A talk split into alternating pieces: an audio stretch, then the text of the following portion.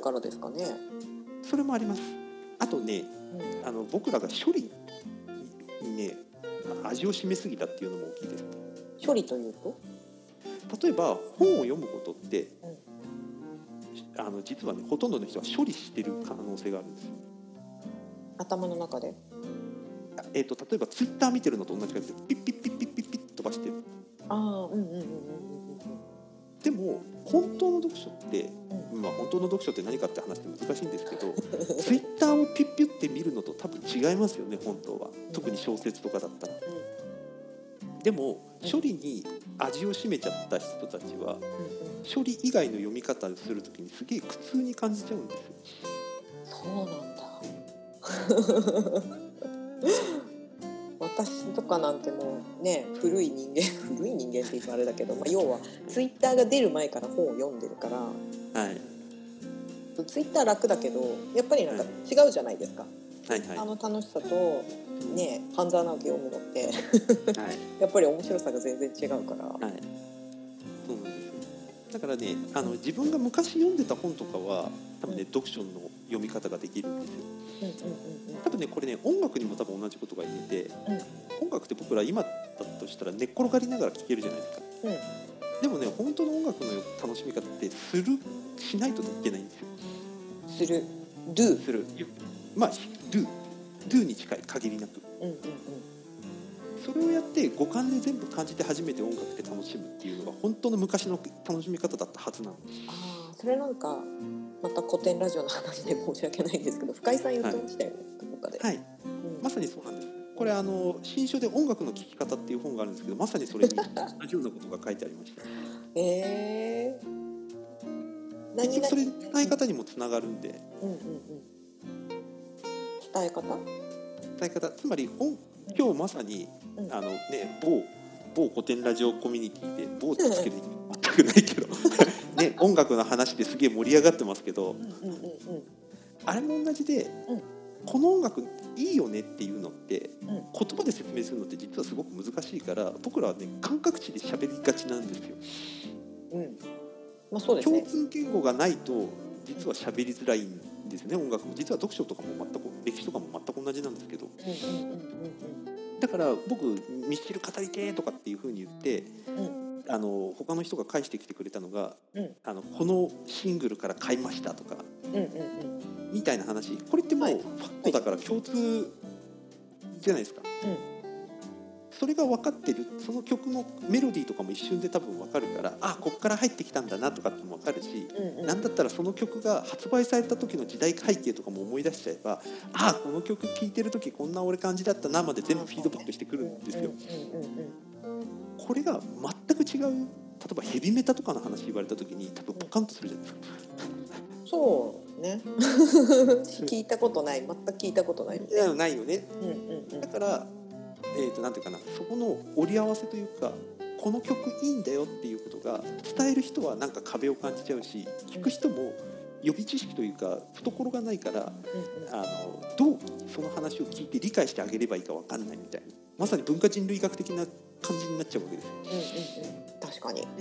実際に何だったかな音楽を聴いて興奮するとかっていうのの言葉に近い言葉がなんか英語とかにはないらしくて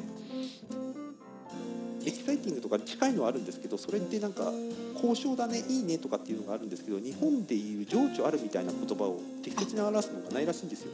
うんね。それすごく聞いたことが情緒があるっていうのはエモいってことがないってことですよね。そうですそうですそうです。そうですじゃあそれアメリカ人が仮に理解できないからって言ったってアメリカ人がバカかっていうとそうじゃなくて単純に言葉がなくて存在が知らないからっていうだけの話なんですよね、うん。蓋開けてみると。うん。うんそうですよね。じゃあどうやってその日本の音楽の良さ自分の好きな音楽の良さを理解してもらうのがいいかっていうと結局その人のことが分かってもらってこの人が好きな音楽だからきっとこんな感じなんだろうなっていう感じで伝わるらしいんですね。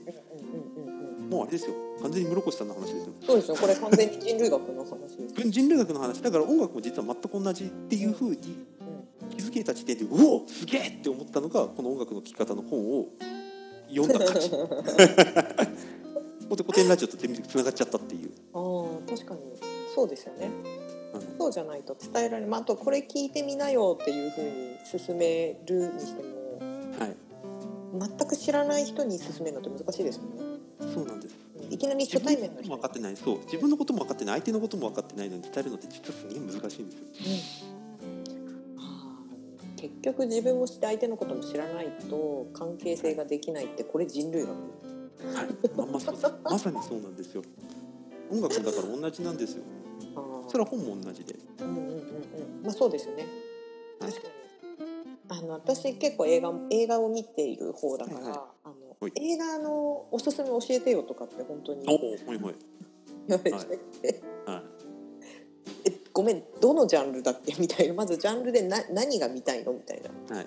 そう。で突然ホラーとか勧めると嫌がられるじゃないですか。はいはいはい。い。や好きしょうがないじゃん私ホラー好きだしみたいな。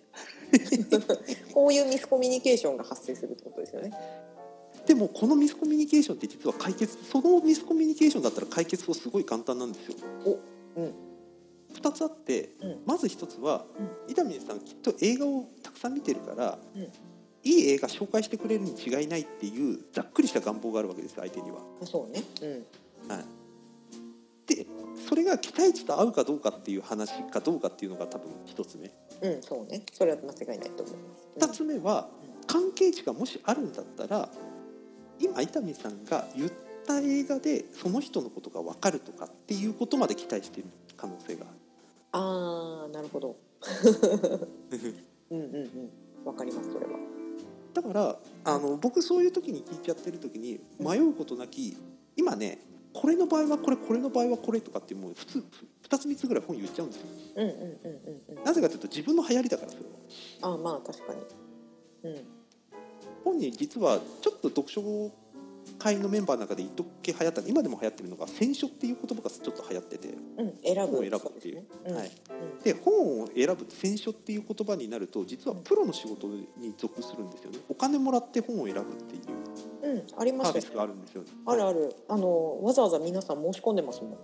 そうですそうです、ね、北海道の某本屋に1万円だけあの預けて好きな本選書してくれとかっていうサービスがあるのと多分似たようなうんうんうん。あ人気ありますよね。はい、だから自分のことを話して相手に委ねるっていうのが広い意味での選書ってやつなんですけどその選書って自分が例えばその選ぶ人が嫌いでも相手の人に合うと思えば選ぶとかうん。ありがちな本だけどこういう切り口で読んでみるといいよとかってことまで提示してあげる選書もあるとかっていうふうに自分っていう個性を多分ね消すことが本当は選書の重要なことですよね。その人に個性は求められているんだけどうん。あえて消さない。といけない時がある。うんうんうんうんうんうんまああと多分そういうサービスを頼むのってその私に対して意外性を求めてたりしますよね。意外性もそうだし信頼性とかもあるかもしれないし。うんうんうんうん確かになんだろうな、まあ、私はホロスコープ読んでるからわかるんですけど、ホロスコープを読む時ってはい。多分結構答え合わせをしに来てる人たちあはいはいわかります。はいとあとはあのそうじゃない側面の2つを求めるんですよ、多分大体はい。でですね。そうそう。で私がまあ出てるものを見て、まあ、多分どっちどっちもなるべく入れるようにして答えるようにはしてるんですけど、うん、裏読みパターンと表読みね。そうまさにそういうことなんですよね。うんだから本をおすすめ紹介してとかっていうのも多分基本全部そこなんですよね。ここもね僕ね最近の流行りの距離感でなんとなく理解しちゃったんですよ。うんうんうんうんうん距離感で？距離感のつかみ方？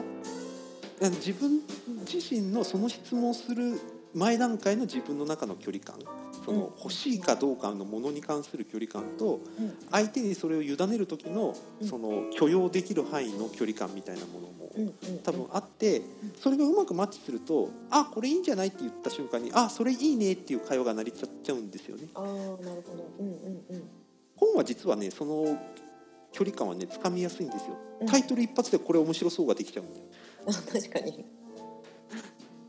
確かにタイトルそうですよね。でもなんかタイトルの話であれなんですけど最近なんかすごい分かりやすいタイトルじゃないとあの、はい。読まれないとか言うじゃないですか。はいはいはいありますラね。ラノベとかそうだけどそんなに長いタイトルいらないでしょみたいな、あの今は略してくれるんでみんなが簡単に。あーえっ、とテンスラみたいな。そうですそうですそうです あんまりだからそれはね、むえー、とジャンルがほとんど同じなのでライトノベルいわゆる転生系とかっていうのとほとんど一緒なので、そこはねあんまり気にしてないというかそこは実売意識みたいな感じかなとは思ってはいますけどね。うん、でもねそれ以外に結構ねほっこりものとかって結構あの好きな人多いですよ。ほっこりもの、うん、好き、うん京都三条なんとかのホームズとかみたいな。あああるあるある。結構多いですよねラノベ系はい喫茶店とか図書館とあの探偵物とかを交えたやつとかっていうのも多いし、うん。うん、結構ほっこりものは多い。結構普遍的なことが前提になってる。そうですそうですそうです、前提になってることが多いから。うんうんうんそういうのが好きな人は極端なこと言うとそのタイトルで食いつきますよ。うん。うんたまに読みますもんラノベ。おお最近まだあまりあのたまりすぎてて全然読めてない。結構面白いのありますよね。好きなのはアニメ化アニメ化してるのはやっぱり面白い。はいはいはい。はい思う。しあの今のところ網羅したのはソードアートオンラインしかない。それ以外のやつはまだ溜まっている。転スラ面白いですよ。おお転生したらスライだったっけ、はい。あれ？なんか名前があれ微妙微妙ごめんなさい。名前がちょっとあまり惹かれなくて あのはい。読まなかったんですけど、はい。あの漫画を読んだらすごい面白いから、あ文章どうやって書いてんだろうと思って本まで読んであと何かな？本好きの下克上も面白かった。あの転生したら竹中半兵衛になっちゃったみたいなランラノベもありますよ。しかもその友達がなぜかね一条金吉とかっていうね超弱小大名にね転生しちゃったりとかっていうそういうなんかめちゃめちゃな作品があってねマニアックすぎて面白い。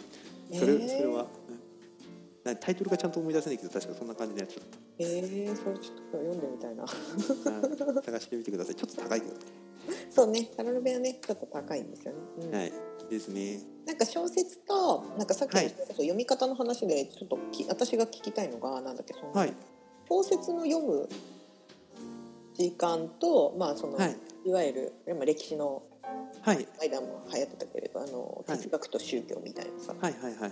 出口先生の分厚い本とか、はい。あとまあ、難しい、まあ、ビジネス書とかっていろんなのがあってそういうのって読む時間帯違います、それともえっと分けてる分けてる時もあります。うんうんうんうん。分けてる時もあるけど基本的にはエンジンかかるまでとりあえずみんなざあの閉読です。僕の場合は。でも私もそうかも。そう私はなんだっけその、まあ、今だったらその資本論。はい。資本論。はい、赤い本ね。はい。赤い本と資本論。と,、はい。えーとはい。まあ、半沢直樹。半沢直樹ちょっと終わったから、はい。ちょっと軽めの、軽めの本はい。と、あと哲学と宗教がもうあと少し終わるからみたいなこう常にはい閉読読みしてるんですよ。うん、はい、い。いと思います。そう。だけどこうどうなのかなと思って。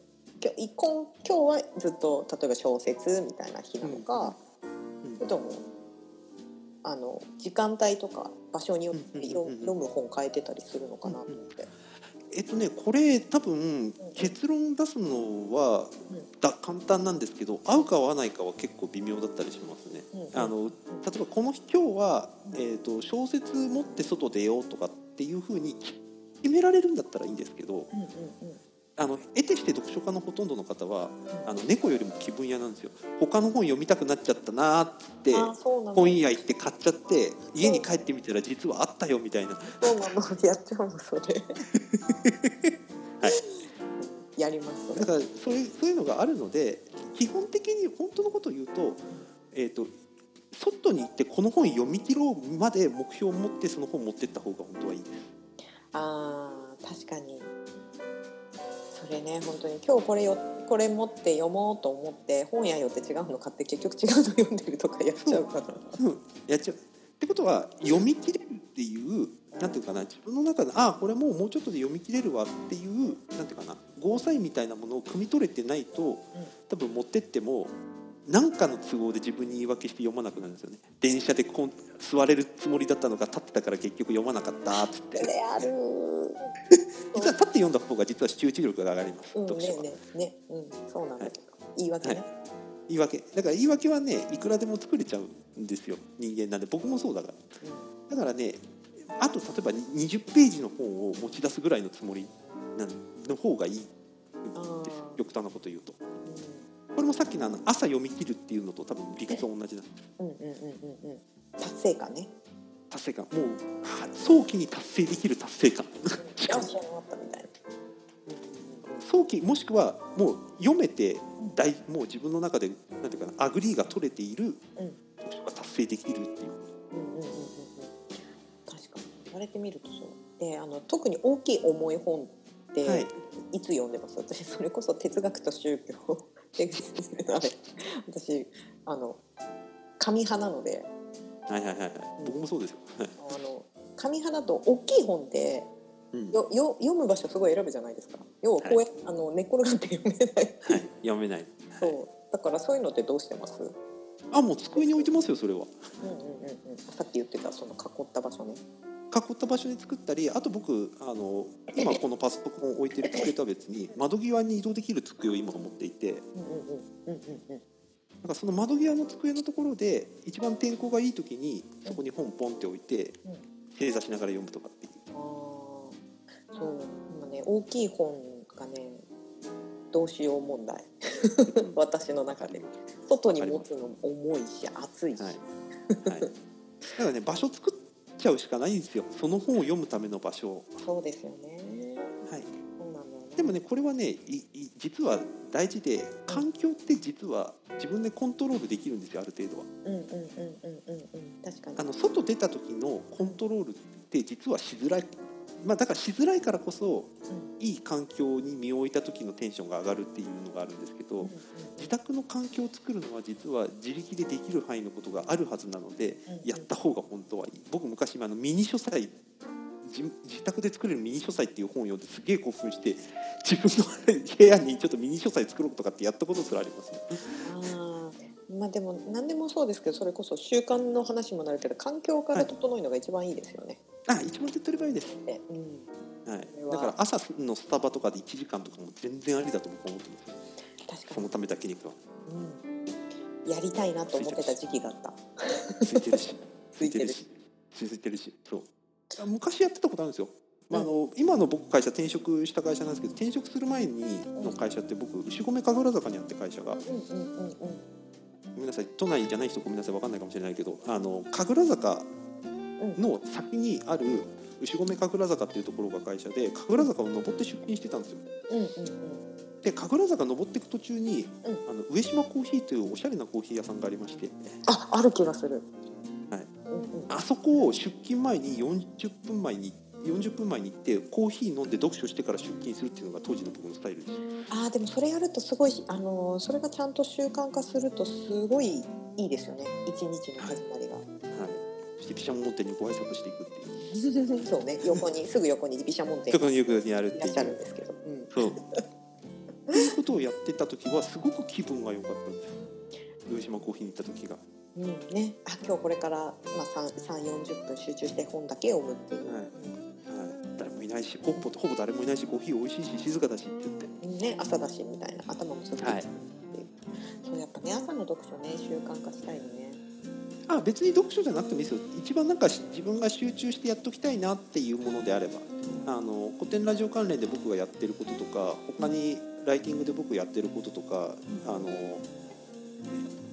関連のことは割と朝その時にバーってやっちゃうこと多いですようんうん。まあそうですよね。最初にアウトプットするのってやっぱ朝の方が本当はいいから朝の方がいい。そう。僕が敬愛するあの北方健三はとりあえず机に向かえってよく言っているので。あそうですよね。まずはまずは鉛筆を持てとかそういうやつですよね、はいそうです。作家さんもそうじゃないですか、はい。うん。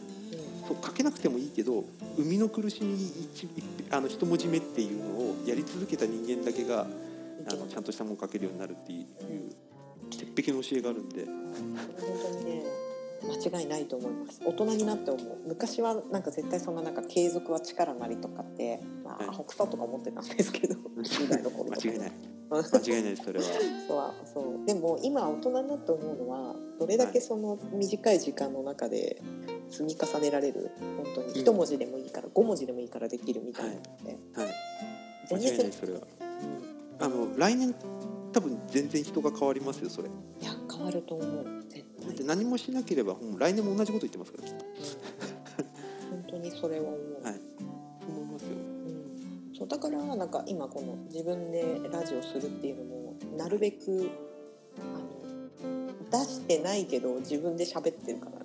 喋るようにしてて。それがすごい。いやでもあの聞いててこれねえなと思って。ねえなみたいなことも多いから、はい。溜まってるのがいっぱいあるんだけど。おおその溜まってるやつを聞きたいなむしろ。あ本当にですか？でもなんかはいもうそれをそれを酒のつまみにしますよ そう結構ねぐだあぐだってんなみたいな。そうでもねぐだってる方が意外とはい。いいかなっていう。特になんか一人ラジオとかをやるとあの、はい。かっこいいことを喋ろうとしすぎちゃってうんうん。本当に、はいはいはい結局失敗する。前もなんか言ったけど、なんかうまいこと喋ろうとして滑る芸人みたいな。なるほど。僕壁打ち苦手なんですよねでも。ああ壁打ち苦手なんですね、うん、壁打ち僕苦手なんです。でもね世の中の人でねあの半々半々というか壁打ち苦手な人の方が本当は多いと思うんです。うん。まあ基本的には。うん、勢いがある方がやっぱいいですよねあと相手と喋ってるっていう感覚欲しい人の方が多いはず。僕もどっちかというとそっちの方がタイプっちゃタイプです。話をしながら自分の考えがまとまっていくっていうタイプ、はい。そうですね。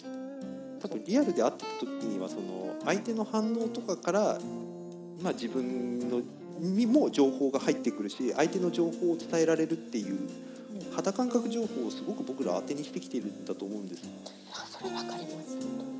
でも今なくなっちゃってるからなくなってほとんどなくなってるから結構ねえっ、といつものそのリアルでやってるであろう講演のやり方と全く同じテンポであのオンラインであの講演やってる人見るとうわ辛そうとかって思います。そう。あのだからやっぱりこう喋ったのを自分で聞くのって大事ですよね。はいそうですね。そうすると本当にあ全然伝わってないなっていうのをすごく感じるからよよう早く喋っとるわとか僕も早く喋りすぎだわとかって思いますよ。いやでもマイトさんはすごいね。喋り方やっぱり慣れてるんだなって思う。その、まあ、オンラインでも多分結構やってるんだなっていうのがすごくわかります。あでも自分の言葉をちゃんと聞くようになったのはここ最近ですよでも。ああ本当ですか？あ俺こんな声で喋ってんだってよく思いました。この間のスナック部屋の声なんか多分地声に近い感じで喋ってたんでうんうんうん。声高っとかと思ってますでもなんかそういう新しい発見はありますよね。でまた別の別の視点をはい。別の経験を今してるなって本当に思う。ああ本当にそう思います。なんかこれで半年後1年後とかにあのリアルで喋る機会とかがあったら全然変わると思いますよ。違いますよね。なんか、はい。こそポッドキャストであの一人喋りするとプレゼンの練習って 言ってましたけどね、うん、僕はちょっとそれはあのプレゼン違いじゃないかなと個人的には若干思いましたけど。うん、でもなんかあのいろいろ自分でやってみると感じるのはその、はい。なんだっけ論理的に何かを説明するのとエピソードトークってまるで違うじゃないですか、はい、うん、やっぱその難しさね。うん。やっぱりあの滑らない構成力として。すごい。滑らない。滑らない話はどっかにあのよくわからんブーストが入って初めて面白いんですけどねあれは。確かに真面目に喋りすぎちゃうともうオチオチまでここですよって言っちゃうことになっちゃうんでそこで受けなきゃ全て終わっちゃうんですよね。そう。だからやっぱちょっと頭のネジ緩めて喋らないとっていう。そう。適当に喋った方がいいんです勉強になると思う。はい。適当に喋った方がいい。です自分の受けたものが相手も受けてくれるかわかんないんですよね。そうね。本当に。だからやっぱり対談の方がラジオとかやってても楽ちんなんですよ、そうです、まあ、楽ちんだけどあれですよね。地雷ですけどね。責任全部自分にかかってくるって地雷だっていうのが分かっちゃうっていう